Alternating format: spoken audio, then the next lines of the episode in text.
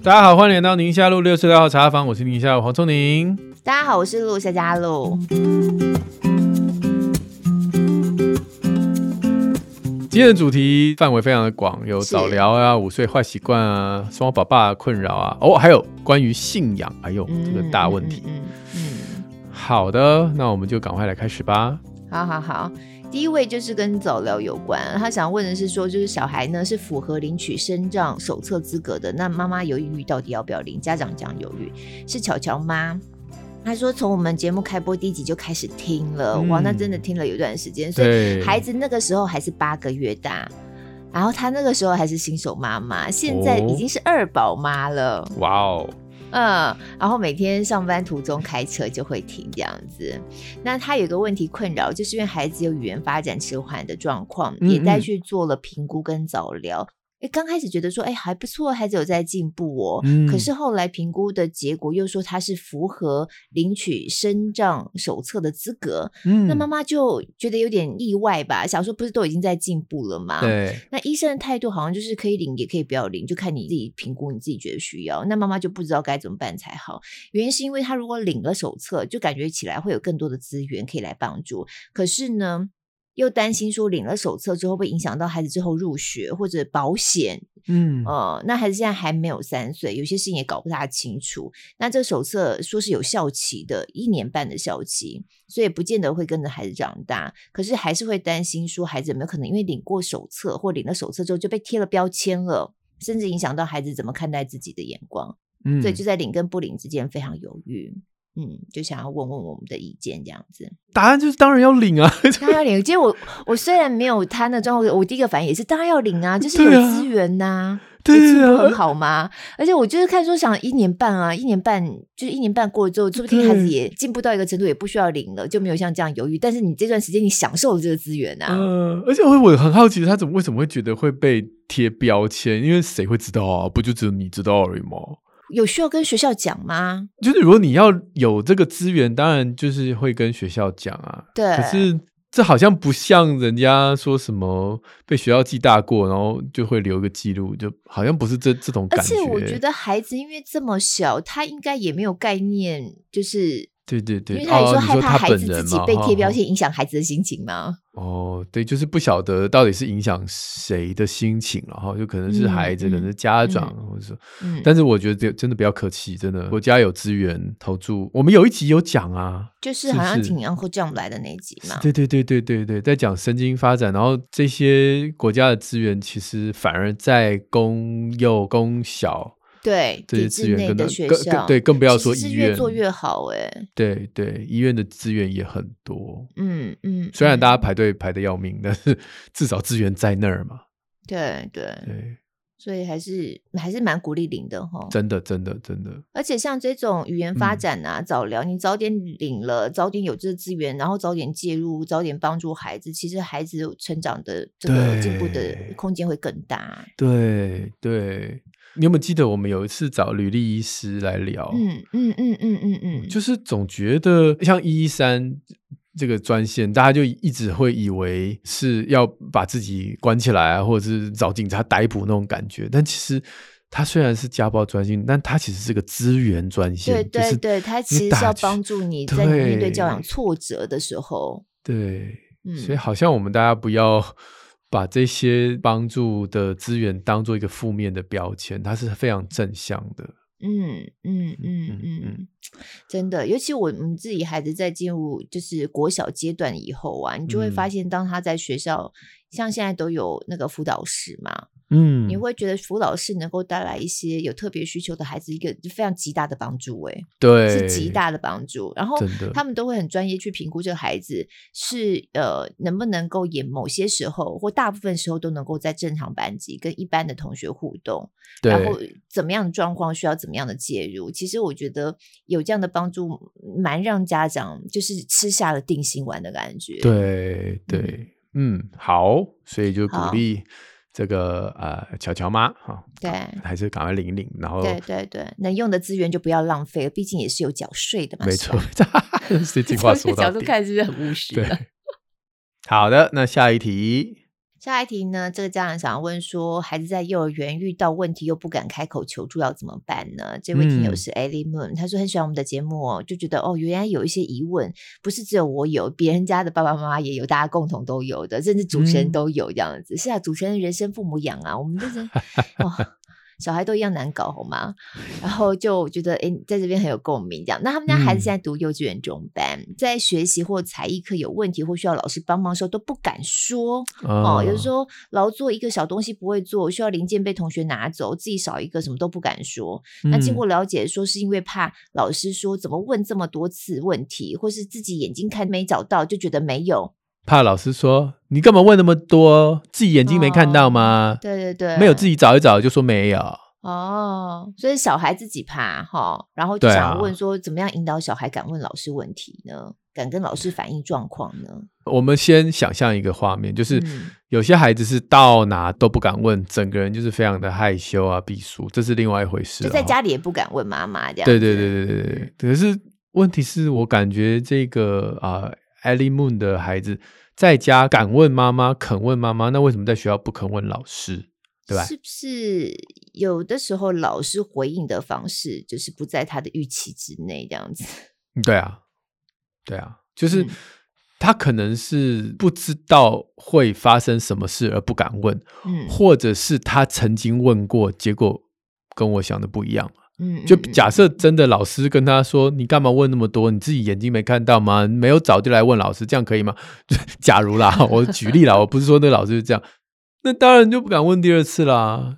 嗯嗯，所以我觉得，如果是第一种，就是他连试都还没试过，但其实我跟你讲，试都没试过的，可能他已经观察到别的同学问了。哦，对，比如说别的同学是那种，哎，我们有一种另外一种题外话，就是别的孩子可能是那种一直问、一直问、一直问，那界限很模糊的，然后每件事情就老师、老师、老师，那这种可能老师为了要跟他立界限，就会讲这种话嘛。对对对，就是说，那你自己先找一找，再来问我，我跟跟你立一个界限，这样。就在旁边一个高敏感孩子听到，就哦，所以问老师问题，最后结局就是被问说你怎么没有先找这样，所以他就因为别人的经验，他搞不好自己就不敢问。嗯。我想就是不用怕，表示他在家里面敢问妈妈，表示他的语言能力是好的，然后他也会懂得自己表达自己的需求。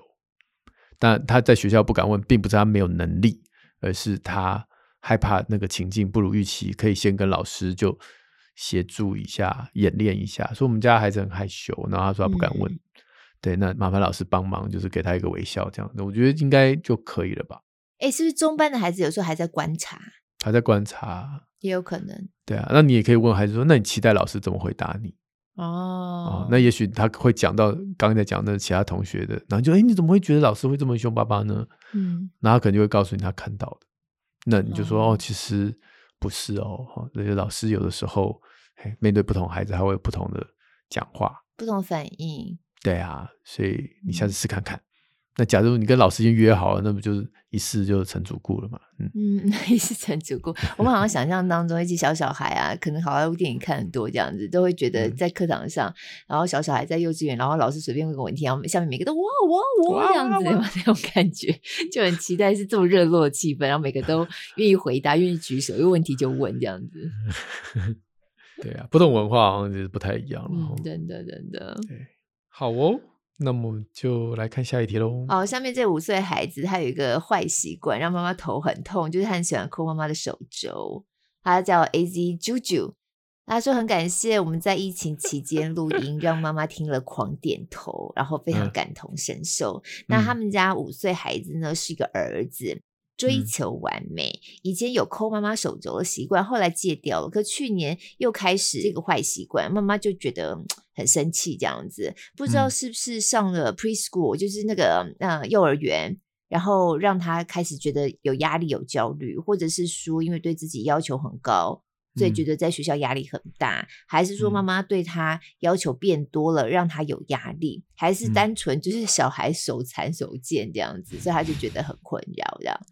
哦，我 就觉得这妈妈的问题呀、啊，看到他描述的状况，好像孩子都有可能在某种压力状态耶。真的吗？对啊，你看他说是不是这样？他有焦虑，是不是这样？他有压力，是不是这样？他也 就觉得他好像儿子本身，妈妈自己观察就觉得有观察到儿子一些压力来源。因为去上学吧，我在猜、啊、是不是？嗯、对，老实说啦，我其实今天这一题我有跟我女儿讲，嗯，我以前也怎么样吗？哎、什么以前？现在还在，都已经十一岁了，阿抠、哦，整天咬我的手肘，嗯，嗯，在那边捏，然后手肘 为什么都是这个位置啊？因为那块皮可以粘起来啊。哦，然后我说，你看人家五岁的妈妈就受不了了，你已经十一了。嗯、他说，因为很舒压呀。我要讲的就是，这不是反射他的人生非常的悲苦，或他的人生压力很大，我觉得不是。但是你要说他是不是舒压，也是。嗯，就是他在你旁边，然后觉得好享受你在旁边这种安全的感觉，然后就想要弄弄你啊，拉拉你啊，然后抠抠你啊，感觉你的存在，甚至有的时候也想要借由这个方式来看你这个现在有没有想他，你的反应会怎样？对，哦，就这样。然后我是觉得，如果你真的很烦，你要跟他立定界限了。例如说，你跟你女儿怎么立？我说你可以捏，你不要咬。哦，还会咬哦。他就很爱咬，真的。我说你现在已经十一岁，你可以捏，不要咬。嗯。我再讲一遍，不要咬。你要咬，我就给你板这个脸色给你看。嗯。然后就这样。嗯。但我那天啊，还在那边弄啊弄啊，然后我就是开始烦。嗯，可是我就想，因为你知道现在小女生哦，他不理你的时候就不理你呢，真的，而且十一岁还愿意这样推开，蹭来蹭去的，你要开心了。然后想理你的时候，跟你捏你手肘啊，你搔你痒干嘛的？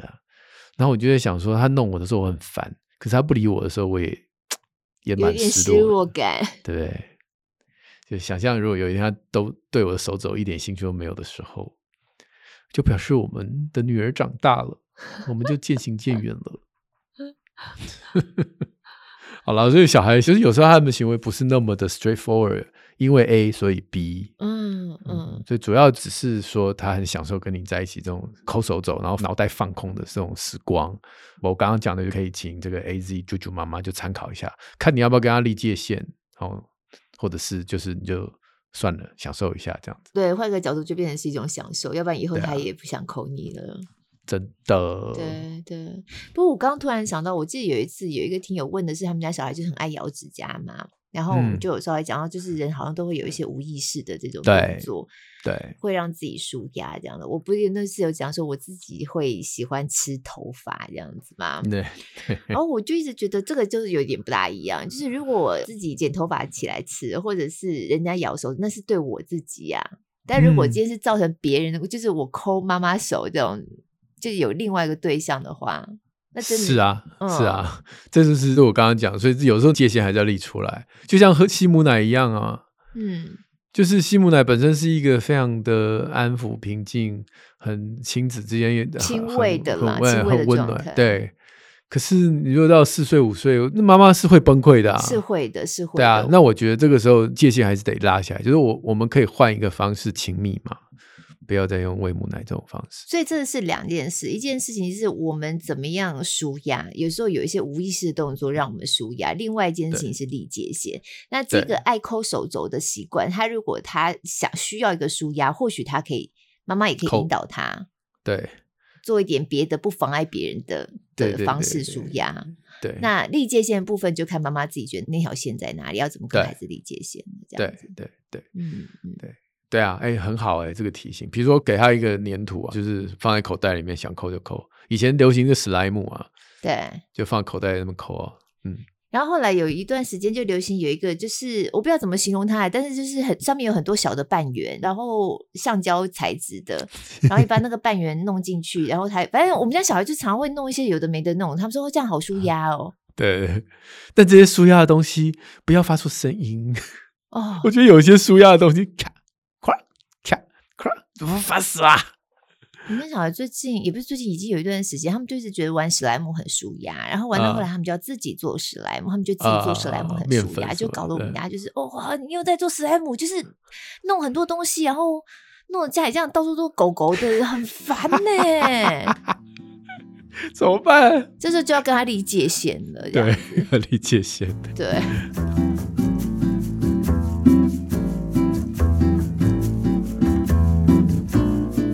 位是双宝爸的困扰，他的困扰是当长辈教养不同调，这好像是很多人的困扰。嗯、他是双宝职业爸，他觉得是夹心饼干哦，要调停酸言酸语，然后长辈有时候关心啊、指导、管教小孩的分寸啊，公公跟媳妇的尴尬据点的状况处置，这样这爸爸感觉起来有很多不同的处在中间，就是对上对下的难处。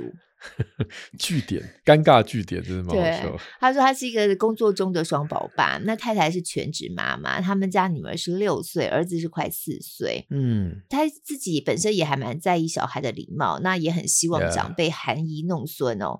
可是每一次相聚呢，都让他觉得哦，身心累，要顾小要顾老。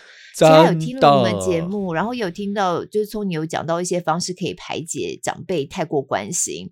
可是他一直觉得他要当长辈跟太太还有孩子中间的说明员、翻译官这样子，也不晓得是不是因为最近夏天天气真的太热，他觉得他耐心已经到极限了。那到底是要放过自己都不要回去，还是继续装傻就好？这样真的，双宝职业爸，我们真的是 high five 一下，真的很辛苦。嗯就感觉我带着孩子回去娘家，我一次要顾好多人，好多人。我有时候还会因为这样子，然后当然我们家的长辈就不会在小孩面前批评我这样，但是等到我孩小孩回去之后，哦，又要打电话来。哦，说我就是希望孙子怎样怎样，我也是一番好意啊。嗯嗯，啊，你为什么要在孙子面前对爸妈那么没礼貌？嗯嗯，你这样子的话，就是孩子也会学，以后他也对你会没礼貌哦。嗯嗯嗯，我就只好道歉啊。可我就觉得我好好讲，你们又不听。那我有的时候脾气上来，就像这位双宝爸一样，就是耐心到了极限了啊，总是声音会稍微提高一点嘛。嗯、想要就是很想喊，就是 stop，就是我们可以换一个话题吗？可以吗？我可以举牌吗？翻页好不好？就是很想要，就是有一页、欸、翻页了，我们到下一章好吗？但真的相处久了，你会知道有一些话题是地雷题，你就不要聊。像在我们家呀，如果就是我老公在我家的话。嗯我们久了就知道，像政治题就是地雷题哦。对对，所以我们一旦发现小孩子好像有一点要开始讲到什么之类的，我们就会一直使眼色这样子。对呀、啊，不过就是这样啦。我想，爸爸，你真的我还是要给你按个赞，就很棒。就是我们我们继续努力，孩子会长大，然后父母也会，会反而会长大，然后我们的爸爸妈妈就是这个爷爷奶奶也会改变。只要我们不要去伤他们的心，嗯嗯嗯，好、嗯，跟他硬碰硬啊，呛一下，当然就就不会改变了。嗯，但是如果我们就是哎，每次都有接纳他，然后就是哎，跟他聊天的时候去同理他们的担心，对孩子的关心，那渐渐渐渐渐渐都是以年为计啦，真的。不会是以月啊、以天为计，而以年为计，慢慢他们就会哎开始。有一些以前不能聊的话题，或者以前会冲突的一些部分，因为随着孩子长大，哎，也就没事了，也没什么好讲。如果是我，我都是继续装傻耶，而且我不大把这种事情，就是真的烦到很上心，就是很介意，嗯、就左耳进右耳出的概念。对了，可是装傻是对那个不知情的那方装傻，比如说爷爷奶奶要叫我回去跟小孩说。要怎样怎样怎样，我在他面前就会说好啊，但是我回家我就当没听到，嗯、我就没有把这个话传出去。嗯，对，这就是装傻的一种嘛。嗯，对，但是我还是得让我的父母知道，说我接收到你爱孙子的心，我接收到了，他们有你们真的很幸福。这样，哇，这有一种双面人的感觉，这样听起来叫做垃圾桶，只进不出，这叫垃圾桶。哦。好啦，这我短短的经验分享。哎，是不是长辈最在意都是小孩的礼貌？就是看到人有没有叫这样子。对，类似这种。这种对不对？我们家也是，所以后来我都是进家门前就跟小孩说：“哎，看到人要叫一下这样子。”对。其实小孩有的时候也不是，他就是忘了。对。所以进门前你跟他讲说：“哎，叫一下。”他说：“哦好。”然后进去叫一下就没事了。那天这这个话题就不会被刁这样子，就不会被被长辈就这样。对啊。好，下面这位是要关于信仰了，他是一三一三亮晶晶，他说：“谢谢黄医师下主播跟小编团队们，人家小孩还超级喜欢黄医生的阿布跟小乐，你看还是喜欢晚上睡觉包尿布那一本呢。”他说：“搭配亲子天下有声书，听没有几次就是倒背如流这样子。”哎、欸，上次我有分享，我们家小孩子很爱这一本嘛。然后有一次，他们学校就是呃，叫孩子们可以自己带自己喜欢的书到学校，然后讲给同学听这样。那因为我们家小孩不是还是文盲嘛，可是他已经听到就是可以几乎一字不漏讲的一模一样，嗯、所以我说，哎、欸，你就讲这本，讲这本，这里最会讲，他就拿学校讲。嗯、而且呢，他还把小孩大概是在讲阿布跟小乐的故事吗？还有一个影片要分享给你看哎、欸。我看了很可爱，就跟你寄给我的那个很像啊！那真的哦，对，哦，好，我也要去看一下。然后他接下来是说，他也希望能够有圣经的故事童书版。嗯、有啊，黄医生有在《亲子天下有声书》里头也有讲圣经的故事。对对，但他的意思是应该是要绘本啦。哦哦哦哦哦哦哦哦。那这边我可以推荐那个阿达叔叔啊，刘青燕老师，他有好几本，其实都是拿耶稣在做比喻的那些寓言故事，对，然后把它写成绘本，然后里面就是用动物，比如说那个老板变成一只熊啊什么之类，在一个动物 村发生的一些故事，但是就是圣经里面的寓言故事，对对对，大概有最起码有三四本以上，嗯，他已经写了，而且他持续都还会出。你知道他当初有这个想法，嗯，然后想要把它写成桥梁书。哦，然后他那时候跟何荣还有我，他刚好看到我们，然后就说我们来一个三个地，哎，对对对对对对，嗯、然后他说他已经列好了十二个故事。哦，我们一人写四个，这样刚好就十二个这样子，嗯，然后就很兴奋啊，大家都好啊，然后十年过去了，只有他。他写了他的那四个，结果你们呢？啊啊啊！好意思说，所以你们也有啊？我写了一个啊，可是后来我觉得写的跟他比起来实在太烂了，所以我就没有再写了。何荣，何荣先生，何荣。你一篇都没有教哦，火龙哥。我们到时候 Q 了这个之后，我们要特别给他听，这样子特别 Q 说、哎、要听哦，要听哦这一集这样。对，十年够哦，原来你们两个也有参与在这个计划里哦。但当然是阿达叔叔的执行力是很好，这、嗯、比我们好的。而且其实主要是因为那时候我还没有。我不要说那时候啦，就是我失败了好几个，你们都没看到，我都放在我的电脑里面。我写过好几个这种桥梁书的故事。嗯，那我事后就我通常都是写完文章放着，然后一个月后再看，或两个月后再看，嗯、然后我就会觉得真糟，然后有点不知道从哪里修，想要全改这样。哦，然后就放着。对，我写了好大概没有没有好多个，大概两三个，所以我后来就觉得桥梁书好像还是要 要专业一点人的人来写。哇，像阿达叔叔，你不要看小孩看书，感觉起来结构都很简单，原来自己写起来不容易哎，不容易。嗯，哦，啊，不过他要问的是要怎么样培养宗教信仰。他说自己是归信者，嗯、但是先生跟夫家都没有信仰，很想要让小孩认识主，嗯、可环境上好像没有办法让孩子只信唯一的神，所以想要听听我们的想法。谢谢。啊、我相信露露跟我也有某种程度的共识，就是信仰是很个人的事情，信仰。那个谁不是常讲一句话？他说：“上帝没有孙子。”上帝没有孙子。就比如说，我们常常说：“哎，我们信主的人是神的儿子。”啊，但是他说神没有孙子，就是不会因为你信主，然后你的儿子、你的小孩就信主这样。嗯嗯嗯。所以它是一个非常个人的东西。那跟我们阅读理解那一集跟这个国珍老师聊的，我觉得有一个共同点，就是信仰一定要跟个人的生活贴近。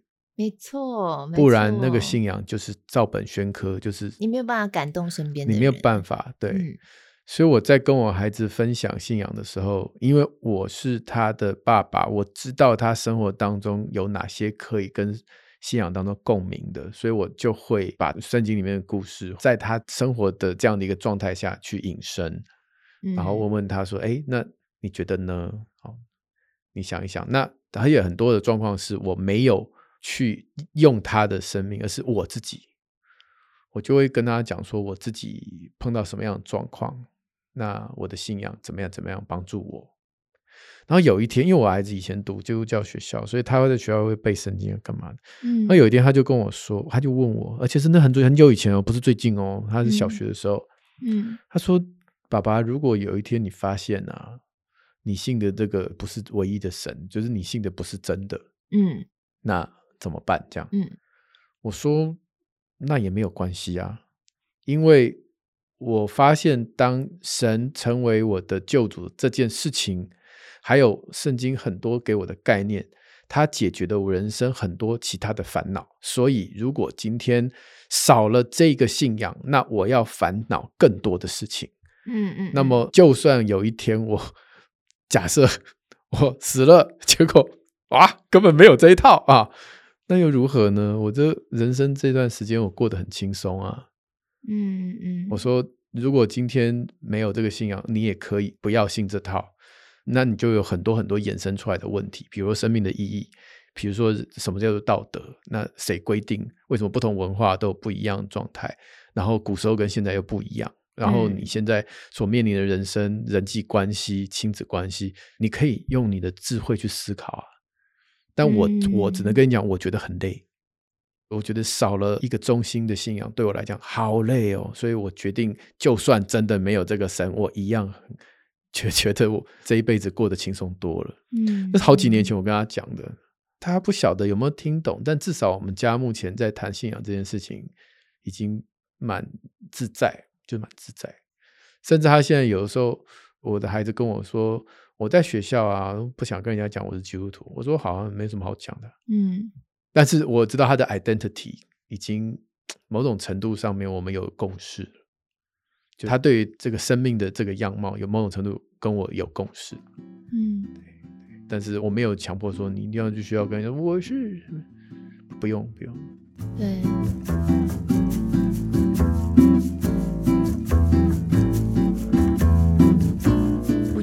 每一个家庭的状况不一样。我们家是因为我跟我先生都同样在信仰里，所以当然我们家里头，你说，例如说要去主日啊或什么的，那孩子自然就会在有那样的环境。他对他来说，就是这个信仰也是好像从小都非常熟悉的。所以我们这种就是信二代，像我自己，我是第三代基督徒，我们家小孩已经现在是第四代了。嗯。像我们这样子的基督徒，其实有别的状况。在信仰里头有别种情况的挣扎，嗯，那跟这位听友想要反映的不大一样，所以我这边不多讲。可是以我自己在真情部落格做这么多的访问，这样子，然后听了这么多大家的信仰故事啊，我的感受就是，第一件事情就是像聪宁讲的，我们怎么样把这个信仰改变我们的生命。哦的这样子的样态生活出来，就是直接活在你的那个家庭里面。嗯，你因为这个信仰，你改变了你对先生的应对方式，你你对孩子的应对方式，嗯，他们就会有感觉。那第二，其实就是为他们祷告。嗯嗯嗯，嗯，哦，基本上我听到的这些故事，圣经讲的说一人信主，全家得救吧，他们基本上就做这两件事情而已。嗯，他并不是一直说、一直讲、一直跟你说要来信主、要来教会，怎么并没有？哦、那个压力是大。对，就是自己从自己的改变先让身边人发现不一样，然后再就是为他们祷告，就这样子。对，然后相信神会神会作为，神会动工。对，我真的在。我的工作当中碰过这样的家庭，嗯，就是我记得那时候就是在进门诊嘛，嗯，然后可能就是那个外婆，然后妈妈，然后小孩嘛，那当然是为了看小孩的疾病嘛，然后那个外婆啊，就一直在旁边说。这个只要有信心就会好啦，就是你就是祷告就会好啦。哦，那这这个 啊啊，反正就是那些行行话，感谢主啦，然后神必有恩典呐，哇，反正就是就是讲这样子。我知道他为什么这样讲嘛，因为他知道我是基督徒，他就觉得我一定会跟他很有共鸣这样子。嗯嗯。那我也没有说这些话不能讲，而是这个妈妈显得非常的尴尬，非常的手足无措这样。后来因为有几次看诊，后来有一次小孩住院，所以这个妈妈就落单了这样子。然后他就跟我说：“我知道黄医师，你都不隐藏你是基督徒的身份，这样。”他说：“所以我其实也很想问你这个问题，就是我对于信仰没有排斥，可是我觉得我对从我父母来的压力，嗯，我感觉非常的，就想到就很痛，然后很那个依附关系很紧张，好像这个信仰成为他们亲子关系中间的隔阂，本来搞不好亲子之间还可以比较和谐一点的，因为这个信仰的议题，导致他们很多话根本聊不下去。真的，真的。然后，所以他就死都不肯进教会，死都不肯受洗。他说：“我我，因为我觉得这有一点在赌气，就是说我受不了。”嗯。那我那时候也是跟他这样讲，我就说这是很个人的事情。其实你跟上帝的关系不需要昭告天下。你有没有去教会根本不重要，不需要昭告天下。但是那是你跟你自己生命的关系。嗯，这是我对信仰的态度。因为为什么我们下一题也是类似的？因为西西妈她说孩子一直不喜欢他们的主日学。嗯，然后她呢从小都在这个教会，然后她也在这个教会呃服侍，就是在里面有当志工哦。我们就用传统的话，一般人讲的话，就是做了七年的志工。然后他就觉得这小孩不喜欢这个主日学，那我怎么办？然后整天往我身上蹭，我心里想说，那就就别去了。做大堂主日也可以，如果小孩能够坐得住的话。啊，强摘的果子不甜了。嗯，信仰不应该是一个很知识化的一个形式啊，非得上主日学，礼拜天就是要去背经读经。不是说这个事情不好，而是。它不适合每一个小孩，嗯嗯嗯，适合我这种乖小孩。我小时候就傻乎乎的去，但也许不是适合每一个小孩。真的，就每个状况其实不一样。哎，这个西西妈她的问题其实真的也很有趣，嗯、因为她还包含问说，想要听听两位主持人在这么每天忙碌的工作之外，哦，她是一个在外商公司。工作的妈妈这样子，然后要兼顾工作、家庭、育儿，还有教会服侍，嗯，时间要怎么样平衡？会特别注重哪一个呢？对，那我们很少碰到有听友问的时候，会把教会服侍也放在这里面嘛？哈，请听我一句话：育儿就是服侍，工作也是服侍，所以不是只有在教会里面做事叫做服侍。这件事情，我自己的母亲教我的，我很感谢她这句话。他当年在生完小孩就结婚生小孩之后，他常常去教会服侍，然后后来我父亲跟他的婚姻就有了很紧张的关系。嗯，对，然后就有一个属灵的人开导他说：“育儿就是服侍，家庭也是服侍，你没有一定要来教会才叫做服侍。”后来他就听了这句话，所以他就把教会的工作都减少了，然后。在家庭里面养出像我，就是跟我很关系很好的依附关系，这样这这对母子，这就我了哈，我是受益者这样子。那当然也跟我爸爸的关系也变好，嗯，所以他从小就跟我说，服饰是随时随地的。所以最近我们在读一篇叫做《乐于委身》，嗯，这本书也可以当今天给西西妈的推荐读物哈，就走进职场神学的世界。这名字听起来那个，但是其实就是职场，职场就是服饰啊。你的每一个工作的环节，你跟你的老板说话，跟你的同事说话，那就是服侍啊！真的，真的，嗯，对啊。那只是说那个心态上面，你怎么带进你的生活当中？这个是这本书里面的内容。对，所以一样啊，跟我们刚才回答那个一闪一闪亮晶的逻辑是一样的。对，你希望你的信仰能够影响到周遭的人的话，其实不是你一直说或一直传，或你在教会做更多的服侍，而是你怎么样在你日常生活当中把它实践出来。不过，我觉得这其实对我们每一个基督徒来说都是最大的挑战。是，是，嗯，好。现在我觉得我们教会界都在反省，就是新的时代怎么样跳脱出传统这种上教堂的框架。嗯，时代都已经改变到什么程度？线上都已经可以做礼拜，线上都可以听讲道了。对，那为什么要去去教会坐在那里呢？对不对？对不对？所以本来就是时代在改变，但信仰的本质是不变的，的，形式都不重要。对，就就我们刚刚在分享的时候，我一边也在查刘清彦老师的那套书。我告诉你，他已经出到七本了，《天国的童话》系列七本。他把我的都写掉了，这样你有没有觉得松口气？你也太坏了吧！就他把我都写掉了。他写的是何何荣的何荣哥。过一段时间，他就自己写完十二本了，好不好？等你们。等到头发都白了。好了，我们看最后一题了哈。好，最后一题说想要知道黄医生跟露露的阅读方法。这位叔叔行吗？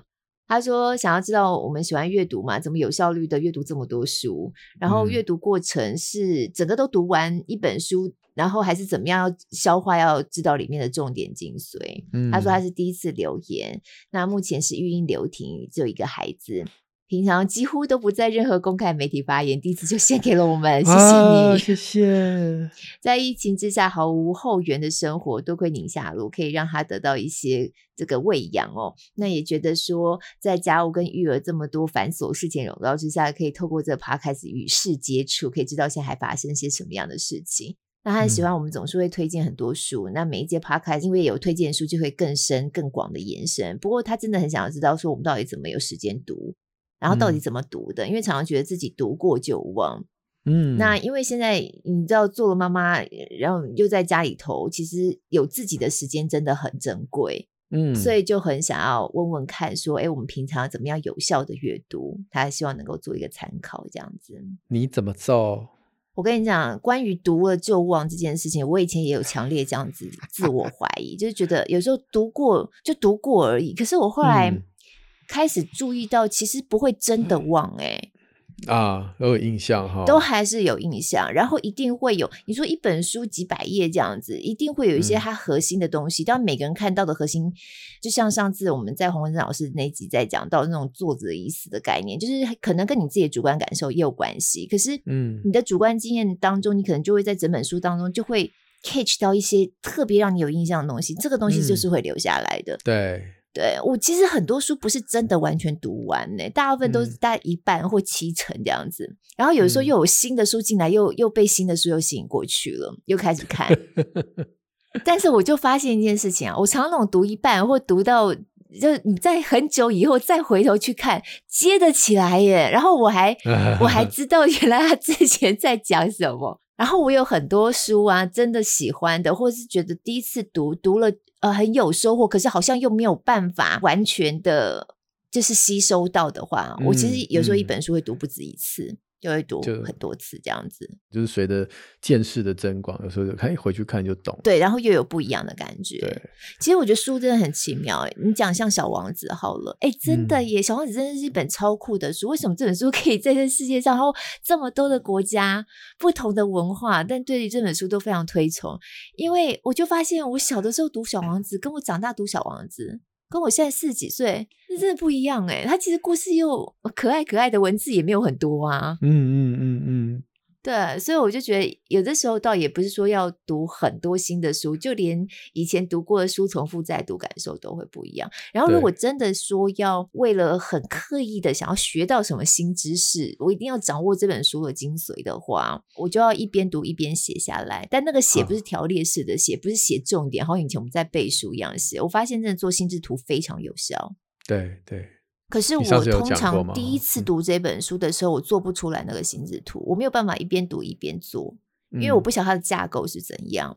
对，可能会快速读第一次，然后读第二次的时候，那心智图就可以画了。嗯，你就会知道说它核心架构在哪里，然后哪边是比较对我来说比较重要的重点，然后我在那边可以留的篇幅大一些些。那哪一边我觉得跳过就好了，就不需要花很多时间在那里。心智图一旦画完啊，那本书真的就是吃进去了。然后有的时候久久会觉得说，哎，好像有点忘记，或是重点想要再 review 一下。你那心智图拿出来一看，大概就是八九不离十了。呀，嗯，这个是鲁鲁的，我自己的。对，我比较没有像你那么认真。可是我觉得你读书很快耶，你阅读速度好快哦。阅读很快有两个原因，第一个就是这个书的内容。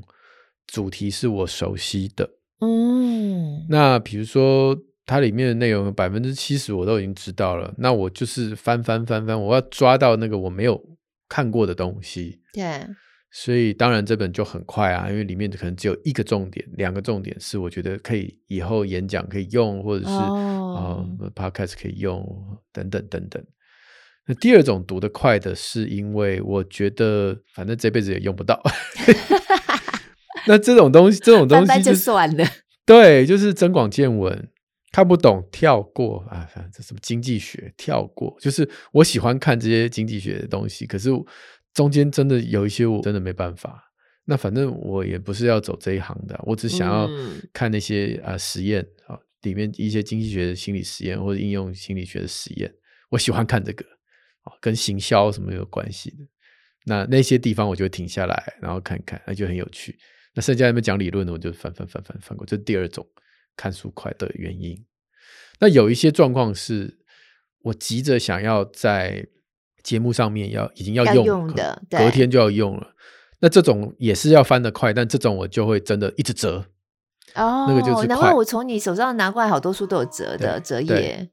那个就是我没办法用我速读的方式，也没有办法说看不懂就跳过。但这种书我就是这个地方我觉得重要，我就先折，然后继续看看看看看，折折折折折折完了，那我就全部都看完了。